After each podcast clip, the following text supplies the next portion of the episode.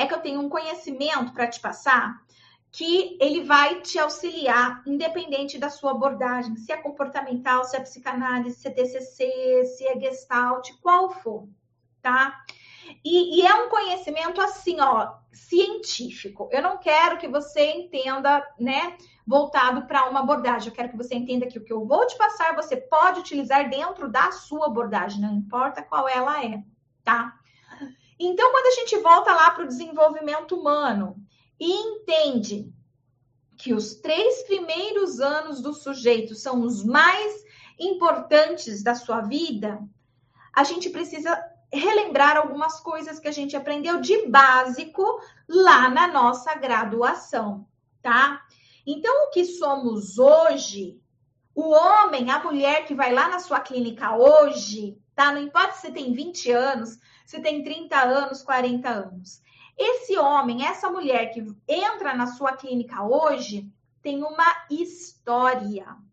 Olá, olá pessoal! Espero que tudo bem com vocês. Aqui é Rafael Esquiava, do Mater Online. Seja muito bem-vinda, muito bem-vindo a essa live. O tema do, da, da live de hoje é psicóloga, conheça a área que fará a revolução nos seus atendimentos clínicos. Olha só, a gente tem aí vários psicólogos clínicos, né?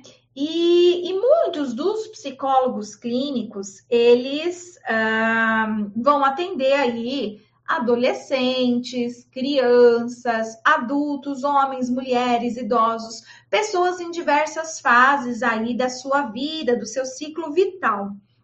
Então, nós psicólogos atendemos sujeitos ao longo do seu ciclo vital. Mas existe aí um período em que ah, é muito importante e decisivo, praticamente determinante para a vida do sujeito. Determinante é uma palavra muito séria, muito forte, né? Mas os três primeiros anos de vida do sujeito, né, são os, os, o, o período mais importante do desenvolvimento humano. E esse sujeito, depois ele vai se tornar uma criança, vai se tornar um adolescente, vai se tornar um adulto. É importante a gente saber que lá na clínica, né, ah, nós temos alguns conhecimentos, como a abordagem que a gente trabalha, que permite a gente oferecer um atendimento, uma técnica, um método para o nosso cliente, né? Então, se você é psicanalista, por exemplo, você vai trabalhar aí com o método da psicanálise. Então, você vai usar livre associação, neurose de transferência, resistência, uma série de termos aí da metodologia da psicanálise, tá? Se você é comportamental, você vai utilizar uma série de metodologias da comportamental. Você vai fazer análise, né? funcional do comportamento. Então, você vai ver lá a resposta do sujeito que vem antes do, né, da, daquela resposta, se vem né, um, um, um reforço, né, o que, que extingue o comportamento e tal. Então, a gente vai fazendo análise funcional do comportamento, para comportamental. Se for psicanálise, a gente vai ficar investigando né, questões do inconsciente recalcadas ali que estão influenciando na vida atual do sujeito. Ok. Então as abordagens, elas são muito importantes para quem vai trabalhar com a psicologia clínica, tá? Mas existe aí um, um, conhecimento que pode intensificar um pouco mais os seus atendimentos clínicos, independente da abordagem que você trabalha, tá? Então, o que eu vou passar para vocês nessa live de hoje é um conhecimento que pode intensificar um pouco mais o seu conhecimento dentro da sua abordagem, não importa qual é a sua abordagem, tá? Mas para que você possa compreender melhor a queixa do seu cliente. Uma coisa que a gente, independente da abordagem do psicólogo, que nós concordamos enquanto profissionais, é que a história do sujeito é extremamente relevante para o nosso trabalho né? Então, dentro da psicologia clínica, quando eu vou fazer uma psicoterapia, conhecer a história do sujeito é muito relevante, né? Nós não conseguimos trabalhar com o sujeito sem conhecer a história dele, E também a gente não consegue trabalhar sem entender né, um pouquinho da personalidade, identidade daquele sujeito, a subjetividade dele.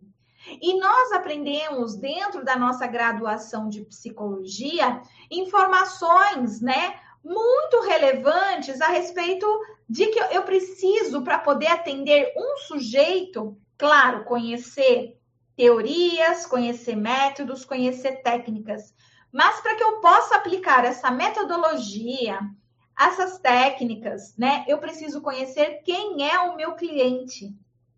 Eu não posso simplesmente generalizar, né? Por isso que a gente tem bastante publicações de estudo de caso, né? Porque o que é certo para mim pode ser errado para você, e o que é certo para você pode ser errado para mim. Então, existem valores também que nós devemos levar em consideração quando nós atendemos o nosso cliente na clínica psicológica, tá? Então, uma coisa é certa, gente. Aquela discussão do que é que, que, que como é que o sujeito se constitui, né? Nós tínhamos uma vertente inicial chamada inatista. O que, que a teoria inatista falava? Olha, ah, os comportamentos do sujeito eles são inatos. Então, o sujeito ele já nasce com é como se fosse é, um, um, dado recebido de forma é, ge genética hereditária. Então, ele já nasce com aquela informação, e aí, então, é só esperar que as coisas vão acontecer de, acordo, de acordo com a genética, tá? Então, existia essa teoria inatista. Mas aí depois veio os empiristas. O que, que os empiristas falavam? A teoria empirista. Não, o ser humano não é fruto, né? De dados genéticos hereditários, mas é fruto é, de aprendizagem da, do meio, das informações que ele recebe do meio. Para quem né, fez psicologia, até estudou Watson, né? O Watson, que foi o primeiro psicólogo lá, ele até falava: me, me dê um bebê que eu farei dele um advogado, um médico ou um andarilho de rua, né? Então, assim, aquela ideia totalmente empirista de que ah, o, o sujeito é como se fosse uma lousa em branco, um papel em branco que precisa ser preenchido. Então, né, ele vai receber as informações do meio. Um, uma, uma, um exemplo né, bem claro disso é teoria inatista. Acreditava que a linguagem, por exemplo, eu falar em português é porque meu pai e minha mãe são brasileiros, o meu, meu avô e a, e a avó também são brasileiros, então geneticamente eu falo português porque está na minha genética falar português, já que meu pai e minha mãe é, são brasileiros e falam português. E aí vem a teoria empirista e fala assim: imagina que absurdo negócio desse. É o meio que vai influenciar. Se esse sujeito foi exposto ao português, ele vai aprender o português e vai falar português. Mas esse mesmo bebê, se ele for criado em outro país, vamos supor nos Estados Unidos, né? E ali as pessoas falam inglês, né? Mesmo o pai e a mãe sendo brasileiros, essa criança ela vai aprender naturalmente o inglês e vai falar inglês. E se os pais, né, ficarem falando inglês lá na, no, no país, significa que a criança nunca nem vai aprender o português, né? Não vai nem saber, ela só vai né, ter aí o, o, inglês. Então existia essa essa briga entre as teorias empiristas e teorias inatistas em desenvolvimento humano. E aí, gente, vem uma terceira teoria que fala assim: peraí, gente, não é nem empirista e nem inatista, é interacionista. E o que é interacionismo? Nós temos dados biológicos genéticos hereditários, que, quando exposto ao meio cultural, esses dispositivos, então, eles se interagem e aí, então, a gente consegue manifestar, né, quem somos, o que aprendemos. Então, por exemplo, eu tenho todo um aparato para desenvolver a fala, tá? Então, eu venho da espécie humana, humanos se comunicam pela fala. Então, desenvolvi vários órgãos né, que me permitem falar. Mas eu só falo porque eu tenho esse dado genético hereditário, mas eu também estou exposta a uma sociedade, a uma cultura que fala uma determinada língua, tá? E aí, ó, eu, eu aprendendo aquela língua, junto com o que eu tenho de hereditário, eles se unem e aí eu posso falar, tá? Então vem a teoria interacionista. Rafaela, por que, que você está falando isso se o tema da aula é conheça a, área que fará a revolução nos seus atendimentos clínicos? O que eu quero dizer é que eu tenho um conhecimento para te passar que ele vai te auxiliar, independente da sua abordagem, se é comportamental, se é psicanálise, se é TCC, se é gestalt, qual for, tá? E, e, é um conhecimento assim, ó, científico. Eu não quero que você entenda, né, voltado para uma abordagem. Eu quero que você entenda que o que eu vou te passar, você pode utilizar dentro da sua abordagem, não importa qual ela é, tá? Então, quando a gente volta lá para o desenvolvimento humano e entende que os três primeiros anos do sujeito são os mais importantes da sua vida, a gente precisa relembrar algumas coisas que a gente aprendeu de básico lá na nossa graduação, tá? Então, o que somos hoje, o homem, a mulher que vai lá na sua clínica hoje, tá? Não importa se tem 20 anos, se tem 30 anos, 40 anos. Esse homem, essa mulher que entra na sua clínica hoje, tem uma história. Essa pessoa, ela não é um recorte daquele momento ela pode até chegar com uma queixa na sua clínica de um recorte de um momento. Mas ela não é o recorte de um momento. Ela é aquilo que ao longo da vida dela foi apresentado para ela, tá? Por meio dessa interação de dados genéticos, hereditários e da, da aprendizagem que ela foi adquirindo ao longo da sua vida tá? Então, a forma com que a gente pensa, sente e age hoje, ela é uma forma construída. Por exemplo, eu penso em comida, eu falo para vocês, pensem em uma comida, tá? Cada um pensou numa comida, um pensou numa lasanha, outro pensou em churrasco, outro pensou em arroz com feijão, tá? Todo mundo pensou né, nesse tipo de comida. Mas por que, que você pensou nisso como comida? Porque você está dentro de uma cultura que come lasanha, que come arroz, feijão ou come churrasco. Se você estivesse numa outra cultura, em um outro país, e eu falasse para você, pense em comida, talvez você pensasse em outra coisa, talvez você pensasse em um sushi, talvez você pensasse em um escorpião, sei lá o quê você pensaria em outra coisa e não isso que você pensou. Então, a forma com que você pensa hoje, o que você pensa hoje, não é porque você pensa assim, mas é fruto da, da interação com o meio, tá? Então, a gente pensa, sente e age de acordo com a nossa cultura. E isso é muito importante a gente se lembrar disso nos nossos atendimentos clínicos. Porque quando chega lá o cliente, para a gente não importa a idade, ele chega trazendo pensamentos, ele chega trazendo emoções, tá? E ele chega contando as ações do dia a dia dele. E aí que tá a, a, a, o ponto do pulo do gato. É, esses sujeitos, né, eles podem até chegar na nossa clínica, porque geralmente, quais são as queixas que chegam para a gente na clínica? Baixa autoestima, é, dificuldades nas relações interpessoais, né? Uh, depressão, ansiedade, tá? São as principais queixas que chegam para a gente na clínica. Dificilmente alguém que está bem, né? Fala assim: ah, eu tô com dinheiro aqui, acho que eu vou investir num psicólogo para tratar pequenas coisas, né? A maioria das pessoas elas vão para o psicólogo quando a, a, o, a emoção dela já está num ponto de incomodá-la, né? Então está incomodando o seu dia a dia, está incomodando nas suas relações, no seu serviço. Então incomoda. E é nessa hora então que essas pessoas procuram pelo nosso atendimento tá? Então, o que eu quero dizer para vocês, né, é que é, muitos desses problemas, né, eles têm origem lá no início da vida.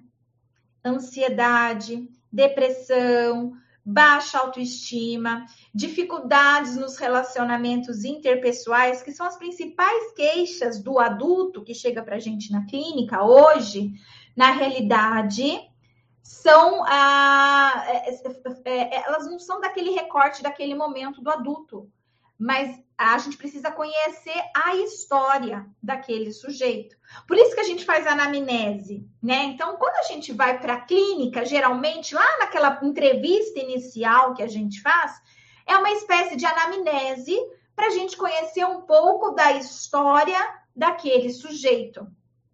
E conhecer o passado do sujeito ficou uma ideia de, ah, são para as psicoterapias do inconsciente. Então, conhecer o passado do sujeito é algo da psicanálise, é algo da, da, é, da psicologia analítica, né? De Jung, de Reich, de Freud, né? Ficou uma, uma certa ideia de que é, conhecer o passado remoto do sujeito faz parte dessas abordagens. E por que ficou essa ideia? Ficou essa ideia porque justamente a, a, a, essas psicologias que vão estudar o inconsciente do sujeito, é importantíssimo a gente conhecer a infância do sujeito, né? Os primeiros traumas do sujeito, tá? Então, por isso que é, é levado bastante em consideração e quando a gente compara com as abordagens mais do lado comportamental, cognitivo-comportamental, que a gente estuda uma parte da história do sujeito, né? E, e, não, e, e até pergunta algumas coisas da história de vida dele, mas não, não de fato acredita que algo que lá que aconteceu né, na infância tem reflexão aqui. O que eu quero trazer para vocês agora é conteúdo científico, não baseado em uma abordagem, mas em ciência, evidências científicas, tá? Psicologia baseada em evidências. Vocês já ouviram falar em psicologia baseada em evidências? Né? A psicologia baseada em evidências é aquela psicologia que você não olha só com um óculos, né? Porque a abordagem é um óculos, né? Você tem um fenômeno e ele pode ser explicado aquele fenômeno de diversas formas dependendo do óculos que você estiver usando. Se você for um psicanalista, você vai analisar aquele fenômeno de um jeito. Se você for comportamental, você vai analisar de outro. Se você for gestado, você vai analisar de outro, e assim por diante. A psicologia baseada em evidências científicas, ela vai ser analisada por meio de dados científicos, tá? Então eu quero trazer alguns dados científicos para vocês no momento. Uma pesquisadora chamada Alessandra Piontelli, Ainda é, entre a década de 80 e 90, ela fez uma pesquisa. Ela foi a primeira pesquisadora a investigar o desenvolvimento fetal de fetos, tá? E como ela fazia para fazer essa avaliação dos fetos? Ela participava de ultrassonografia, então ela tinha lá uma população para pesquisar e ela combinou com essa população que ela entraria durante o ultrassom para observar o comportamento né, do feto.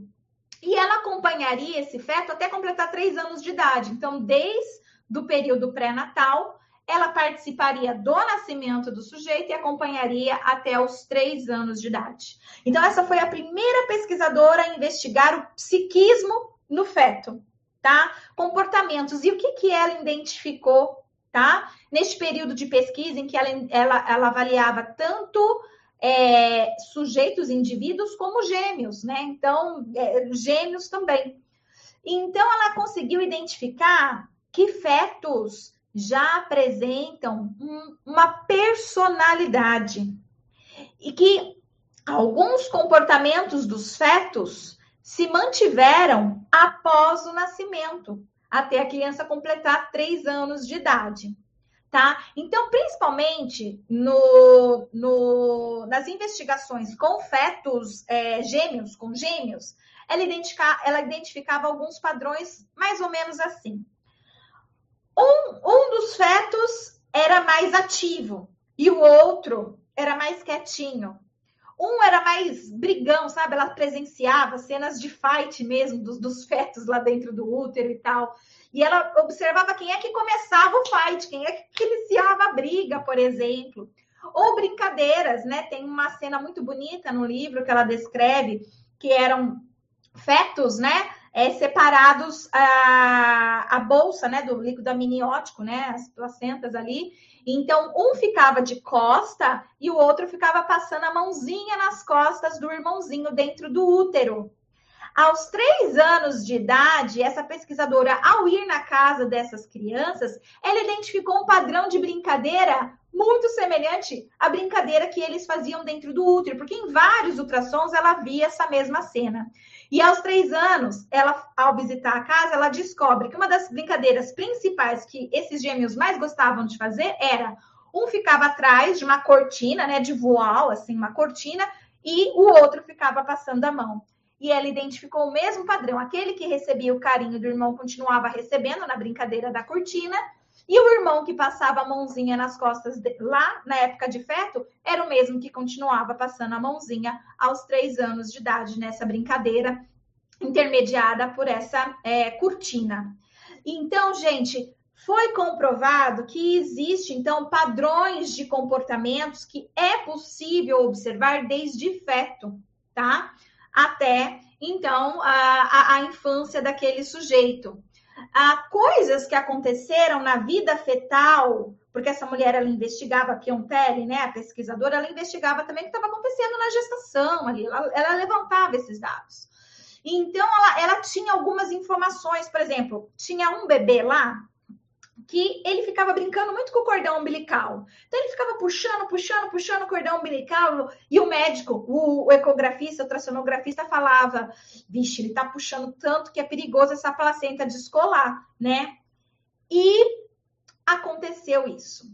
De tanto aquele feto puxar, teve realmente um descolamento de placenta e essa mulher teve então uma ameaça de aborto, tá? Ela teve ameaça de aborto, um sangramento e tudo mais. Depois disso ter acontecido, esse bebê passou o resto da gestação, né, da, da, do seu período fetal, praticamente imóvel. Ele parou de brincar.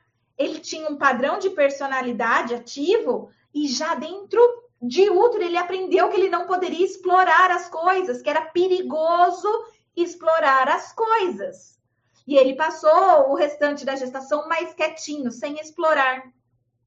E esse padrão é observado nessa criança até aos três anos, uma criança mais retraída, que demonstra muito medo de explorar o ambiente.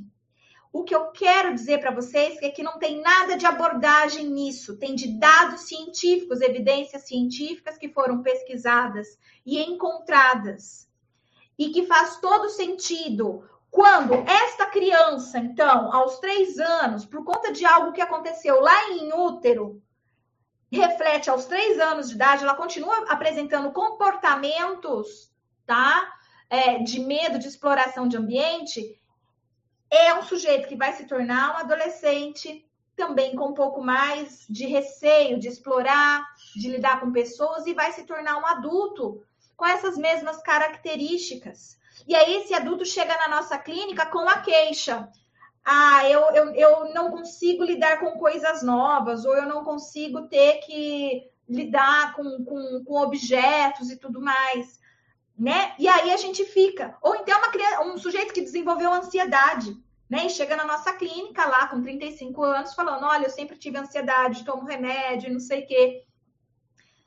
E o psicólogo, o psicólogo, ele, ele até escuta aquilo, ele até né, tenta fazer o trabalho ali em cima da, da, sua, da sua abordagem, com as suas técnicas, com os seus métodos, para lidar com aquela situação. Mas se esse psicólogo tivesse a noção de que se ele investigasse um pouquinho mais e descobrisse isso lá da vida inicial do sujeito, dos três primeiros anos da vida dele, até de repente uma informação sobre parto, uma informação sobre vida fetal, faz sentido faz sentido, você consegue entender um pouco mais o porquê daquele comportamento. Um sujeito sem responsabilidades, por exemplo, que acredita, né, que o mundo deve entregar as coisas para ele de mão beijada e tudo mais.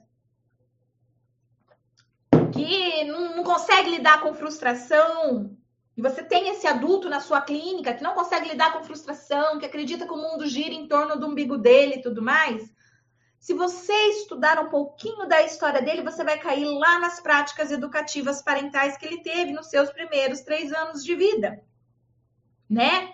Que foram práticas parentais ali não positivas, mas práticas parentais negativas. Essas práticas parentais negativas foram o quê? Construindo, né, a, o modo daquele sujeito pensar, sentir e agir. E aí, aquele sujeito que aparece para você adulto na clínica, na realidade é fruto de, do que aconteceu na história de vida dele, principalmente lá no comecinho da vida, tá? É, para quem se lembra um pouquinho, né, da, da, da, da, da, quando a gente estuda Vygotsky, né, ele vai falar um pouquinho para gente da palavra, do sentido, do significado, então, por exemplo, quando eu falo a palavra copo, né, tem um significado. Copo, que é uma palavra que você. Quando eu falo copo, você não me imagina uma lâmpada. Quando eu falo copo, você não imagina um carro, né? Você imagina um copo, tá? Então a gente é, teve que sintetizar, né, algumas palavras, né, é, transformar em signos para que a gente pudesse se comunicar para que é, eu pudesse falar e você entender, para ficar entendido, porque antigamente, né, quando a gente ainda não tinha língua, né, a gente se comunicava por desenhos, por mímicas, outras coisas, até desenvolver a fala, né? Mas agora que a gente já está evoluída, a gente já tem a fala, inclusive a gente tem várias línguas, né, no nosso planeta, mas a gente precisava identificar significados para que essa conversa pudesse acontecer. Eu estar falando e vocês entenderem cada palavra que eu estou falando e, fazer essa junção e essa compreensão. Então, por exemplo, eu posso falar a palavra carro. Todo mundo vai ver um carro, não vai ver um computador, não vai ver um copo, não vai ver um cachorro, vai ver um carro. Legal. Agora, qual é o sentido que as pessoas dão a carro? Alguém que sofreu um acidente de carro, por exemplo, quando escuta a palavra carro, vem carregada de um sentimento negativo. Para quem acabou de ganhar um carro no shopping, né, dessas promoções de Natal, carro tem um sinônimo de felicidade, de alegria, de dinheiro. Então, é uma mesma palavra com sentidos diferentes dependendo da pessoa, dependendo da pessoa. Então, a palavra parto depende da história da pessoa. Para algumas pessoas, a palavra parto vai vir carregada de emoções negativas, de medo, de pavor, né? É uma coisa bem negativa. E para outras pessoas, a palavra parto, ela vem carregada de emoção, de afeto, de coisas positivas, né? De quentinho no coração. Então, tudo depende de cada pessoa, de cada história. E as histórias, elas não são construídas quando o sujeito já, se, já é um adolescente. As histórias não são construídas quando o sujeito já é um adulto. As histórias são construídas desde que o sujeito é feto, tá? Então, o feto, ele já vai desenvolvendo os órgãos do sentido e ele já vai internalizando algumas coisas. A gente já sabe que feto memoriza, a gente já sabe que feto, então, apresenta comportamentos, tá? Então, assim, desde feto. O fato é que você pode atender na sua clínica casos e aplicar o seu método, a sua técnica, né? Ou você pode ter o conhecimento em psicologia perinatal, dominar o conhecimento do psiquismo fetal, dominar o conhecimento de nascimento, de parto, dominar o conhecimento dos primeiros é, 12 meses de vida, né? Você pode ter o domínio disso tudo e aí, quando você atende uma queixa que não tem nada a ver com perinatal, você não está atendendo uma grávida, você não está atendendo uma mulher no pós-parto, é uma queixa que chegou na sua clínica. mas só pelo fato de você ter o conhecimento da psicologia perinatal, que é a ciência do início da vida, né? Quando você tem os, esse tipo de conhecimento, tudo faz sentido aqui, tá? Dezenas de alunas minhas que atendem clínica e não atendem só perinatal, tá? Elas até atendem perinatal, mas elas não atendem só perinatal, elas atendem também outras questões na clínica elas sempre conseguem olhar para essa situação que não tem nada a ver com perinatal, mas o conhecimento da psicologia perinatal faz total diferença no atendimento delas. Elas conseguem ter uma noção diferente, tá? Por conta de um conhecimento científico que se encaixa em qualquer abordagem. Não importa o método, a técnica que você utiliza na sua clínica para atender os seus clientes. Conhecer, ter o conhecimento, a noção, né, da ciência do início da vida faz total diferença, tá? Quando você faz uma anamnese, quando você faz uma triagem, quando você faz uma entrevista clínica inicial. Então, aquelas perguntas que aparecem lá, o que você sabe da sua infância, né? Você nasceu prematuro, você nasceu de cesárea normal, com quantos anos você começou a andar, mamou, não mamou, que são questões que às vezes a gente até pula, né? E vai para outras questões, né? Como se, ah, o que, que importa essas coisas? Importa muito. São informações extremamente úteis para qualquer psicólogo de qualquer abordagem que trabalha na clínica. Portanto, a psicologia perinatal, ela não é uma área do conhecimento só para quem quer trabalhar com essa área exclusivamente. A psicologia perinatal é uma área do conhecimento que todo psicólogo clínico deveria conhecer, deveria saber porque vai fazer diferença nos seus atendimentos clínicos. Por isso, aqui o nome da nossa live. Conheça a área que fará revolução nos seus atendimentos clínicos. Entende? Vai ter uma revolução de fato. Você vai conseguir sentir, experienciar a olhos vistos, tá? Claramente a diferença do atendimento que você vai ofertar para os seus clientes, mesmo eles não sendo é uma demanda de perinatal, mesmo sendo homem, mesmo sendo uma queixa de trabalho, de relacionamento, ou outro tipo de queixa. Ter o conhecimento da psicologia perinatal vai fazer diferença. Vai somar ao conhecimento, aos métodos e às técnicas que você utiliza na clínica, vai somar e vai dar um poder a mais, vai dar uma revolução, sabe? Vai dar um poder a mais para você aí no seu atendimento. Então, gente, eu finalizo a live desta semana com essa poderosa informação, tá? É poderosa essa informação. Você pode pegar essa informação e processá-la e falar: hum, nossa, parece ser interessante. Você pode pegar e falar: ah, tá, tô, tô acomodada do jeito que eu tô, né? Tá bom ficar aqui na minha zoninha de conforto, né? Meu, meus clientes nem merecem tanto assim. Né? Eles nem pagam o que eu mereço, né? Tá cobrando pouco aqui na clínica. Então, assim, gente, você quer cobrar mais na clínica, inclusive, você quer fazer mais na clínica, ofereça um diferencial. E esse é um diferencial importantíssimo. Você ter conhecimento em psicologia perinatal vai te ajudar não só a atrair clientes da perinatal, que você vai poder ampliar a sua cartela de clientes, como também vai influenciar nos atendimentos que você oferece hoje, tá? Tornando ainda mais potente, ainda mais poderoso a forma com que você atua enquanto psicólogo clínico, fazendo ainda muito mais sucesso entre os seus clientes, tendo ainda maior possibilidade de indicação por conta da satisfação dos seus clientes, porque este é um conhecimento que na realidade deveria ser passado na graduação de psicologia.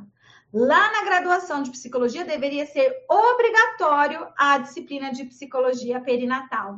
Mas para quem assistiu as nossas lives dessa semana já entendeu que não dá para ter essa disciplina ainda na maioria das graduações do Brasil, porque a gente ainda não tem psicólogos o suficiente, em número suficiente, para com esse conhecimento para poder ensinar. Os psicólogos que dão aula na graduação são raros aqueles que têm esse tipo de conhecimento para poder ensinar. Então, por isso que a gente não tem ainda nas faculdades. A partir do momento que a psicologia perinatal se expandir mais, né? Graças a Deus, aqui o Instituto Mater Online tem formado vários professores universitários, né?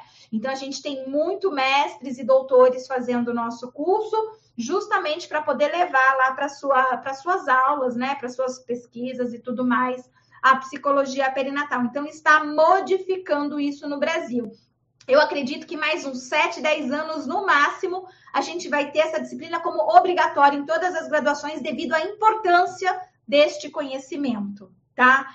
Logo, logo, as pessoas vão se dar conta da importância desse conhecimento. Não que eles não tenham se dado conta da importância, eles só não sabem que essa área existe, né? Por isso eu venho aqui sempre tentar trazer para vocês esse tipo de conhecimento para que professores universitários assistam lives como essa, percebam, gostem inclusive, né, queiram saber mais para poder levar também aí para os seus alunos um conhecimento importantíssimo que fará toda a diferença. Eu acredito muito que a psicologia perinatal é a psicologia do futuro.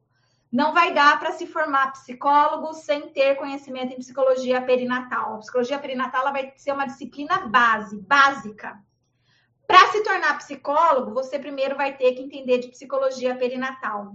Eu acredito muito nisso. Em 7, 10 anos, é isso que vai acontecer. Você pode esperar 7, 10 anos e ter um monte de psicólogo já sabendo dessa área e você né, ficar patinando ali para tentar conseguir clientes ou ter no seu diferencial né, e tudo mais. Ou você pode perceber a oportunidade que você está tendo agora, neste momento, na sua vida, em descobrir, em saber que essa área existe. Essa área é o futuro da psicologia. Escreve aí o que eu estou te dizendo, tá? Tem Santo Tomé que vai esperar para ver para crer. E aí já pode ser tarde. Outros vão aproveitar a oportunidade, né? Não vão deixar ela passar, vão agarrar, porque essa pode ser a chance, né, de você rapidamente se tornar um psicólogo de referência, de sucesso aí, tendo este conhecimento que ainda é escasso. Poucos ainda têm esse conhecimento. Então é isso aí, pessoal. Espero que vocês tenham gostado da live de hoje, que tenha sido interessante, útil para vocês. Então, se você conhece alguém aí que você acredita que deveria estar aqui junto com você, estudando, adquirindo conhecimento importante que a gente não aprende na faculdade, já marca essa pessoa, chama ela também para estar aqui com você. Beijo, beijo, beijo. Até a próxima. Tchau, tchau.